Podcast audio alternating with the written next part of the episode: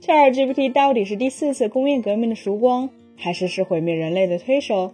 如今，这一场关于生成式人工智能到底是不是潘多拉魔盒的论战，依然在科技圈如火如荼的进行。就在业界关于生成式人工智能到底是天使还是魔鬼的争论尚无结论之时，部分欧洲国家似乎先坐不住了。当地时间三月三十一号，意大利数据保护局方面宣布，从即日起禁止使用 ChatGPT，限制 OpenAI 处理该国用户信息，并开始立案调查。不仅仅是意大利，随后德国数据专员乌尔里希·凯尔伯也表示。德国可能会效仿意大利，以数据安全方面的担忧为由，屏蔽 OpenAI 的聊天机器人 ChatGPT。而随着此事的发酵，越来越多欧洲国家也开始考虑对人工智能相关技术采取更为严格的监管。就在四月十三号，西班牙国家数据保护局发表声明称，其已经正式对 ChatGPT 可能的违法行为展开初步调查。同时，法国国家信息自由委员会也决定对 ChatGPT 展开调查。不仅如此，欧洲数据保护委员会还宣布成立专门的工作组，以促进针对 ChatGPT 的调查相关合作事宜。这些欧洲国家对 ChatGPT 的不友好态度，几乎都源自隐私安全与数据保护，并且他们认为 ChatGPT 这类生成式人工智能的技术原理处于黑箱状态。比如 g a r a n t y 方面就要求 OpenAI 在其官网向意大利用户公示 ChatGPT 运行所需数据处理背后的方法和逻辑。其实，ChatGPT 会导致数据泄露这一点，此前已经被证实。不久前，在三星允许员工使用 ChatGPT 不足二十天的时候，只是其掌握到的数据泄露事件就已有三起。例如，三星 DS 设备解决方案部门的员工在操作半导体测试设备下载软件的过程中，将相关代码复制到 ChatGPT 中寻找答案。同样，亚马逊的律师就警告该公司员工不要与 ChatGPT 分享任何亚马逊的机密信息。因为输入的信息可能会被用作 ChatGPT 迭代的训练数据。虽然根据 OpenAI 方面的说法，ChatGPT 使用的训练数据可能包括来自多个来源的公开可用的个人信息，并且其所采取措施保护用户隐私的方式包括微调模型以阻止用户询问个人信息，以及在可行的情况下从训练数据中删除用户信息。然而，实际情况却是，即便 OpenAI 没有兴趣收集用户的个人数据，也很难避免这些数据在训练过程被 ChatGPT 学习。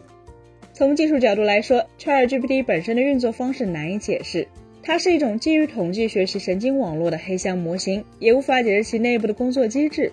这一点，即便是亲自训练 ChatGPT 的 OpenAI 研究人员，也无法明确答案产生的过程，更无法评估其智能程度。那么，ChatGPT 的智能究竟从何而来？或许可以用凯文·凯利在《失控》一书中的说法来解释：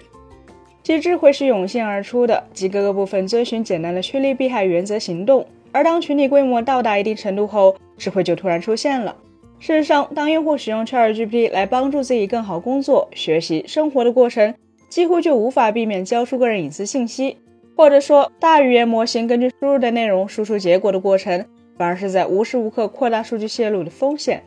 例如，你需要借助 ChatGPT 写一个项目进展报告，为了让报告更详实、更可信，就必须要添加关键的数据和逻辑。虽然这一操作会让 ChatGPT 输出的结果更可信，也会让 ChatGPT 更有动力去学习，以便未来用你的数据来回答其他人的问题。其实简单来说，ChatGPT 的嘴是没把门的。当然，隐私安全可能只是部分欧洲国家抵触 ChatGPT 的表面原因。更深层次的原因，或许是从通用数据保护条例到数字市场法案一脉相承的理念，即在互联网世界里建立欧盟的数字边疆。